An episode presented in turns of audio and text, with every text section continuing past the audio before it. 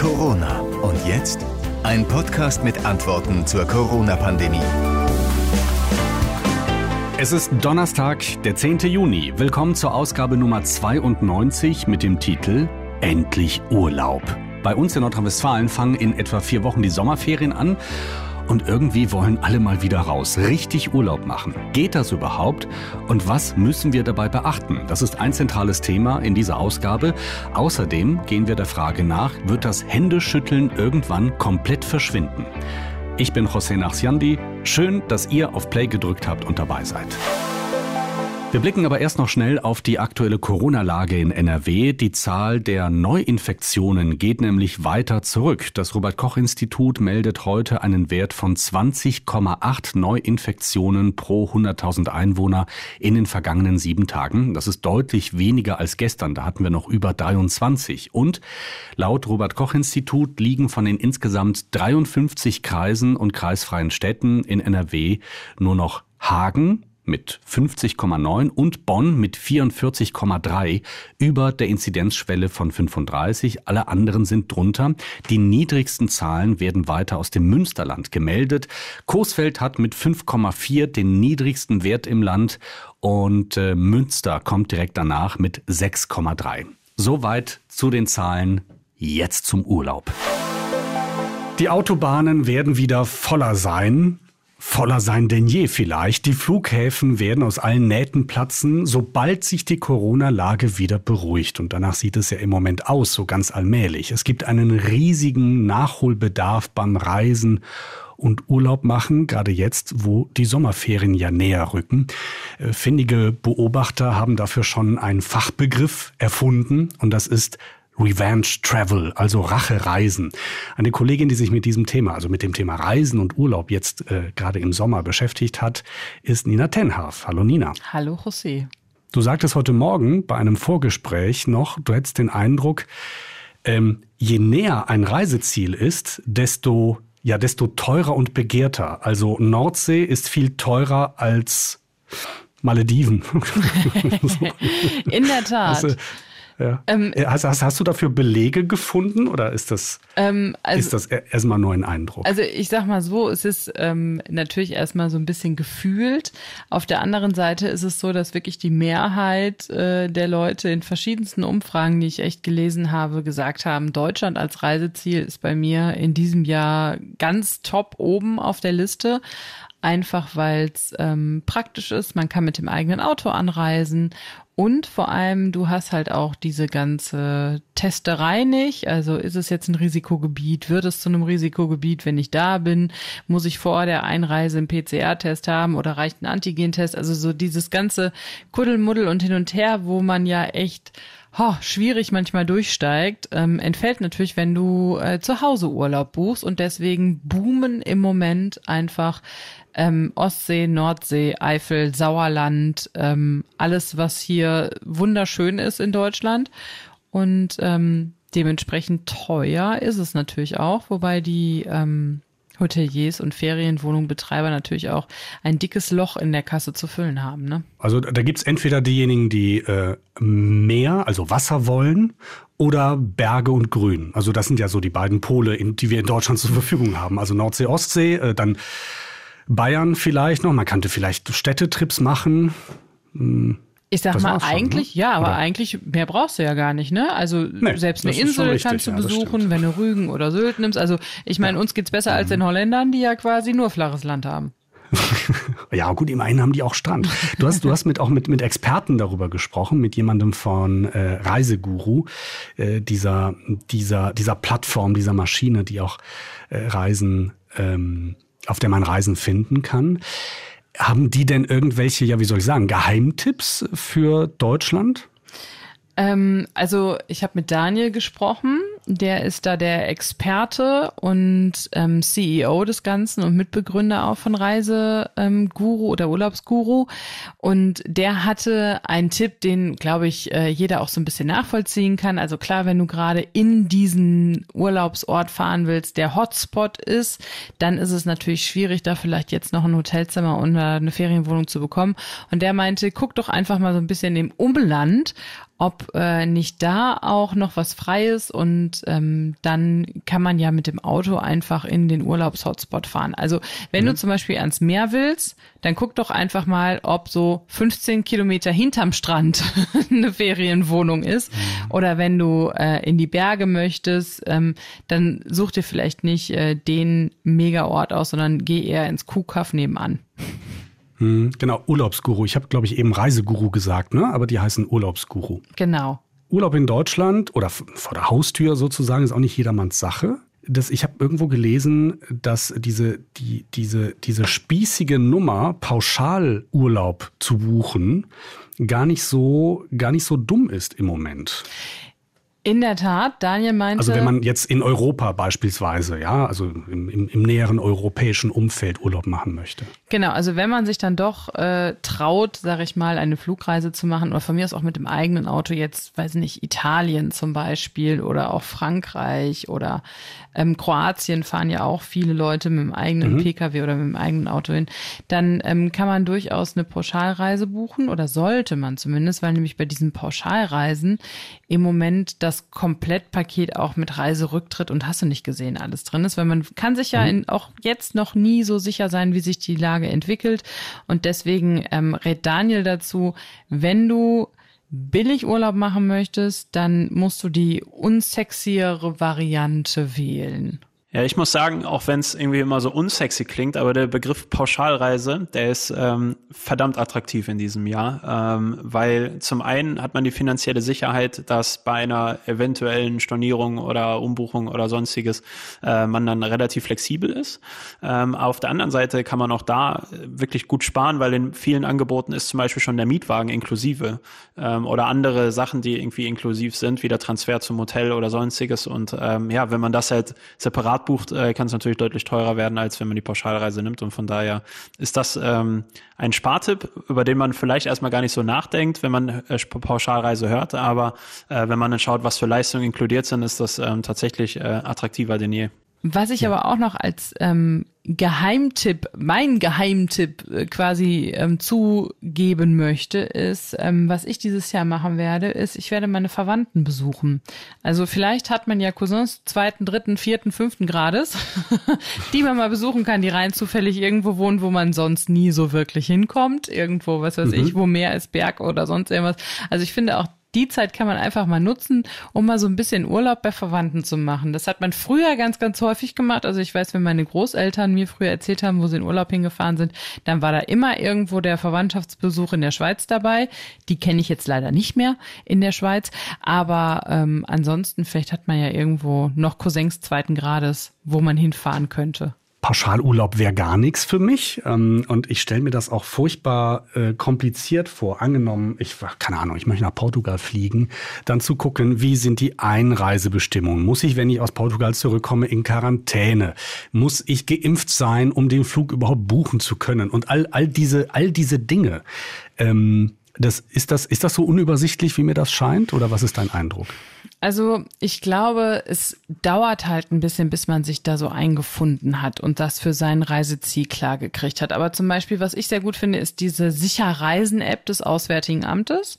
Da kannst mhm. du dein Reiseziel eingeben und dann kannst du ähm, ganz locker flockig gucken, wie sind denn die Einreisebestimmungen für dieses und jenes Land, worauf muss ich achten, welchen Test brauche ich, ähm, muss ich in Quarantäne oder nicht, ähm, wie sieht es dort aus mit den äh, geltenden Corona-Regeln. Also also da wirst du eigentlich ganz gut durchgeleitet. Und ähm, was man ja auch sagen muss, auch wenn man jetzt in einem Hochrisikogebiet war, dann muss man sich natürlich hier ähm, in Deutschland registrieren und einen Test äh, machen und hast du mhm. nicht gesehen. Aber auch das funktioniert ja alles digital relativ mhm. zügig. Mhm. Also von daher, ähm, es ist auf jeden Fall mit mehr Aufwand verbunden, als wenn Corona nicht wäre. Aber ähm, wenn man unbedingt ähm, ins Ausland fahren möchte und dazu bereit ist, das zu tun, dann ist das durchaus möglich. Und auch ähm, bei diesen ganzen Testungen und so hatte Daniel von Urlaubsguru einen ganz guten Tipp, wie man da Geld sparen kann. Bei einem PCR-Test kann man theoretisch über 100 Euro pro Person zahlen.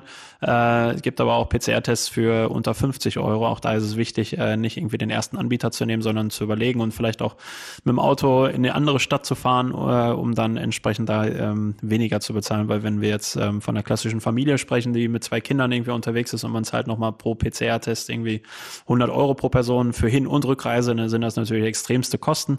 Aber auch da wichtig, ähm, die Einreisebestimmung oder Ausreisebestimmung verändern sich so dass zum Beispiel jetzt ähm, Griechenland oder auch jetzt äh, Spanien ganz aktuell ja auch da die Bedingungen geändert haben und dass man zum Beispiel gar keinen PCR-Test mehr braucht, sondern nur noch einen Antigen-Test.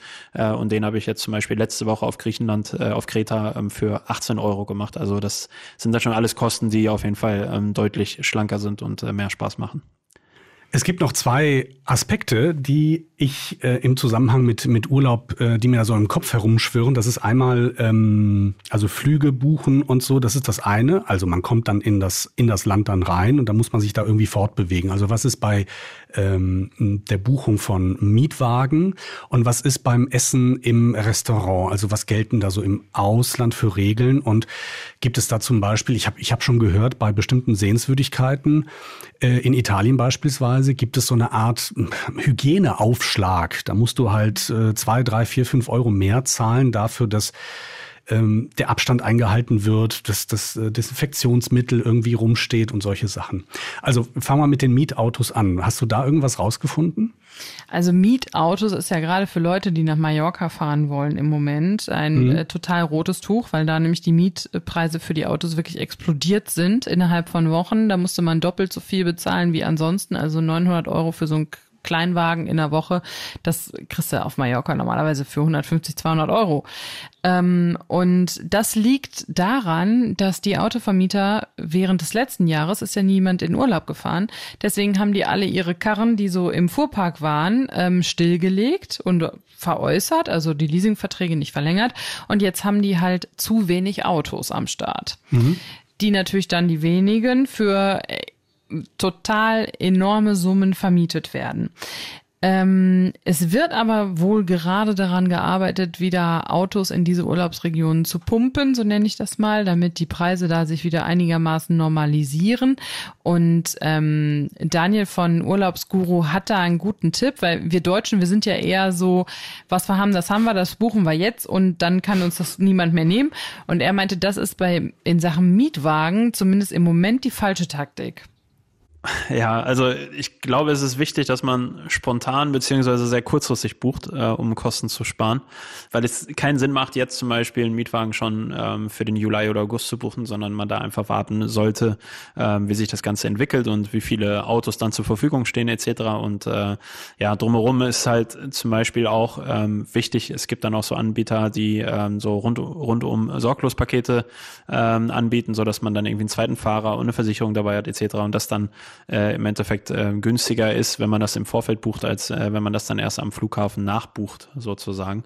Ähm, also auch da Möglichkeiten, Geld zu sparen und ähm, parallel, je nachdem, wo man dann, auf welcher Insel man ist, wenn man jetzt zum Beispiel von Mallorca spricht, ähm, darf man auch nicht vergessen, dass die öffentlichen Verkehrsmittel äh, tatsächlich ähm, schon ein sehr, sehr gutes Streckennetz mittlerweile haben ähm, und dass man nicht unbedingt mit dem Auto fahren muss, sondern man eigentlich auch auf öffentliche Verkehrsmittel zurückgreifen kann, was natürlich extrem viel Geld spart. Ansonsten kann man natürlich auch gucken, ob man, wenn man auf einer Insel ist, sich irgendwie anders fortbewegen möchte. Also man kann ja auch Shuttle-Services dann zum Hotel buchen und dann vielleicht in dem Urlaubsort selbst mal auf einen Roller umsteigen oder vielleicht auch auf ein Fahrrad. Ähm, mhm. Also dann ist man vielleicht gar nicht so wirklich auf das Mietauto angewiesen. Okay, das Ganze drumherum beim Thema Essen und Sehenswürdigkeiten besichtigen. Ähm, was kannst du uns dazu sagen? Da denkt man ja, oh Gott, jetzt wo alle wieder aufmachen dürfen, äh, wird das Bier nachher anstatt äh, 2,50 Euro 7 Euro kosten. Ähm, hätte ich ehrlich gesagt auch so vermutet, weil ich mir denke, ja gut, die Wirte hatten echt ein äh, schlechtes Jahr letztes Jahr, nämlich eigentlich überhaupt keine Einnahmen. Jetzt müssen sie halt irgendwie das Loch auch wieder stopfen. Aber auch da ist Daniel eigentlich relativ zuversichtlich und das aus eigener Erfahrung selber habe ich jetzt letzte Woche auf Kreta die Erfahrung gesammelt, dass ähm, es sehr, sehr günstig war und dass man sogar, weil die Gastronomen so glücklich sind, dass man ähm, wieder dort ist, äh, dass man sogar irgendwie eine Nachspeise geschenkt bekommt oder sonstiges, ähm, so dass ich das auf keinen Fall bestätigen kann, dass ich ähm, denke, dass ähm, das Essen und Trinken teuer wird, sondern ich glaube eher, dass sich das äh, auf gewohntem Niveau einpendeln wird. Also das äh, gibt zumindest Hoffnung. Und dann ähm, bei mhm. Sehenswürdigkeiten, also Museumsbesuch oder Eintritt irgendwo, da wird's dann wohl schon so sein, dass man so ein, zwei Euro mehr bezahlen muss. Du hast gerade schon gesagt, der Hygieneaufschlag. Ähm, aber mhm. den gibt's teilweise auch hier bei uns in Deutschland. Und vielleicht sollte uns das das auch einfach ein bisschen wert sein. Der Geheimtipp, den ich beizusteuern hätte, das wäre die gute alte Jugendherberge. Das ist, äh, ne, ich weiß, dass es denen äh, im vergangenen Jahr zumindest nicht besonders gut ging, den Jugendherbergen. Die mussten alle schließen und dies ist ja nicht so, dass die große Ersparnisse im Hintergrund haben. Und ähm, die öffnen, also viele in Deutschland öffnen jetzt wieder. Wir fahren jetzt nach Rheinland-Pfalz, also gar nicht so weit weg von NRW. Und das ist total super. Das ist mit dem Auto super schön erreichbar. Es ist absolut kinderfreundlich. Es ist eine sehr kinderfreundliche Umgebung, eine Jugendherberge. Und ich habe auch immer das Gefühl, man tut damit auch etwas Gutes. Ja? Und es ist, es ist total, es ist günstig. Ja, das finde ich ähm, eine super gute Kombi. Also ist für uns als Familie sozusagen. Mhm. Günstiger zumindest. Ich finde, so Günstiger, günstig ja. ist es nun auch äh, gar nicht mehr, wie man das sich früher vorstellt, ne? Wie man das früher aus der Schule kennt, irgendwo in der Jugendherberge. Sondern es ist ja auch inzwischen schon relativ komfortabel in diesen Unterkünften. Absolut, absolut. Also das, also die, die Dusche ist nicht auf dem Gang, sondern auf dem Zimmer. Und man muss seine eigene Bettwäsche schon lange nicht mehr selbst mitbringen. Nein, genau. das ist schon genau. klar. Das sind kleine Hotels. Aber es ist, es entsteht tatsächlich, je nachdem, wie groß die ist, so eine Jugendherberge, auch so eine etwas familiäre äh, Stimmung. Das wäre so mein, mein Hinweis. Nina, ich danke dir. Sehr gerne.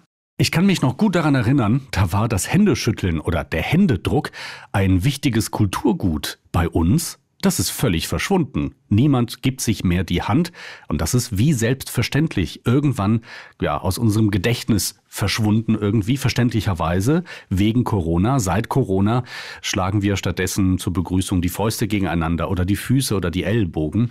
Und das ist etwas, was uns im Gespräch auch mit anderen Kolleginnen und Kollegen hier in der Redaktion wirklich irgendwann aufgefallen ist, wie befremdlich das ist. Meine Kolleginnen Natascha Wittmark und Julia Vorpal haben deshalb mit einem Benimmexperten darüber gesprochen, mit Stefan Biggeleben. Und die erste Frage an ihn ist, wird der Händedruck aus unserer Kultur irgendwann komplett verschwinden? Ich denke nein. Nee, also der wird mit Sicherheit ein bisschen weniger werden, das glaube ich schon, aber aussterben wird er nicht. Äh, mehr Frauen äh, als Männer würden aber tatsächlich auf den Handschlag in Zukunft verzichten wollen. Äh, ist das richtig und warum? Äh, mehr Frauen als Männer? Das, das kann ich nur mit meiner persönlichen Bauchmeinung äh, äh, versuchen zu analysieren. Ich glaube, dass Frauen im Allgemeinen als doch hauptsächlich diejenigen, die Kinder erziehen, insgesamt mehr auf Gesundheit achten. Und dass dementsprechend die Frauen auch sagen, oh, körperliche Berührung im Moment nicht gerade angesagt. Ne?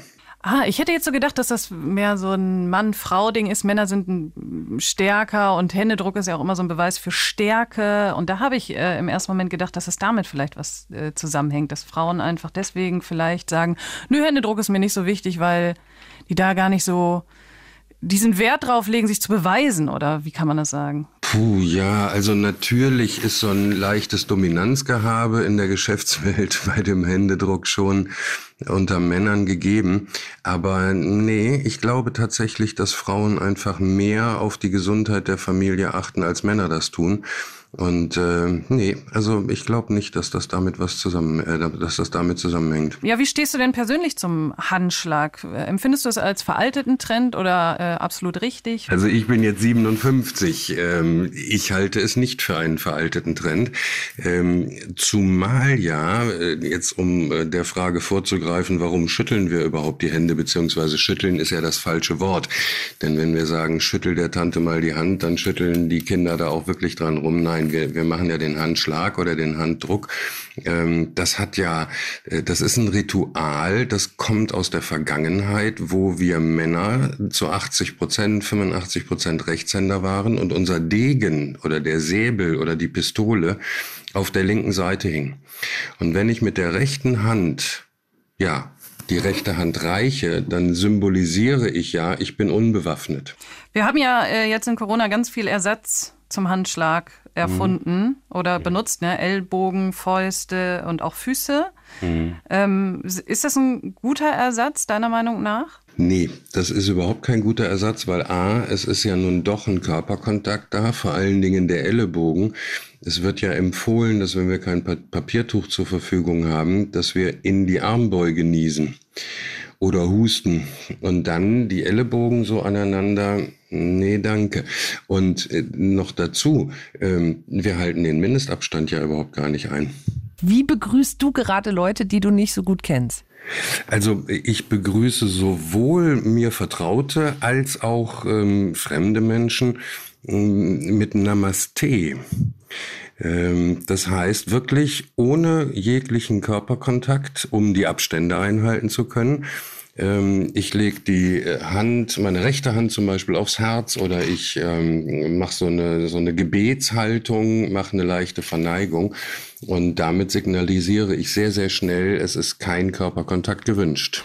Nun ist Corona aber ja hoffentlich und in absehbarer Zukunft irgendwann vorbei. Glaubst du, das Händeschütteln kommt denn nochmal wieder zurück?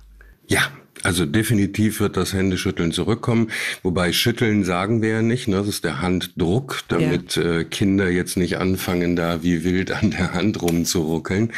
Ähm, der wird definitiv wiederkommen. Er wird aber, na, ich denke mal doch 20, äh, 30 Prozent seltener gemacht werden. Und da sagst du, ist das Namaste einfach eine gute Alternative? Der Meinung bin ich definitiv, ja. Das ist aber schon auch sehr, also es wirkt sehr esoterisch im Vergleich zu dem ähm, äh, normalen Handschlag. Kannst du dir vorstellen, dass die Menschen äh, ja das so, so umsetzen? Ja, ich kann mir das sehr, sehr gut vorstellen, weil einfach die, die Mindestabstände eingehalten werden. Und ich kann mir gut vorstellen, dass sich der Namaste-Gruß ähm, jetzt zumindest für die Corona-Zeit durchsetzen wird, ja.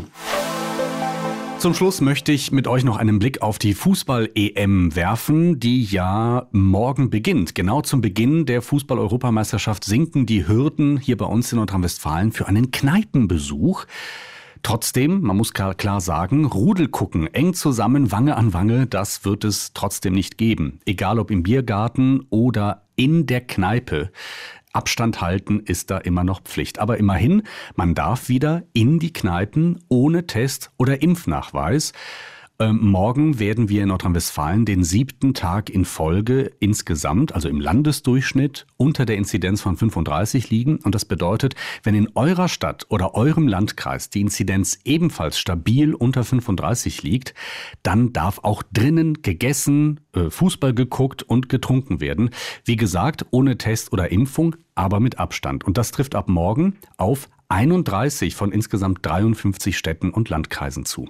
Auf dieses Thema blicken wir in einer der nächsten Episoden etwas äh, ausführlicher. Also zum Beispiel Public Viewing. Was genau bedeutet das in Corona-Zeiten? Bis dahin wünsche ich euch aber erstmal eine gute Zeit. Ich bin José Nachsiandi. Namaste.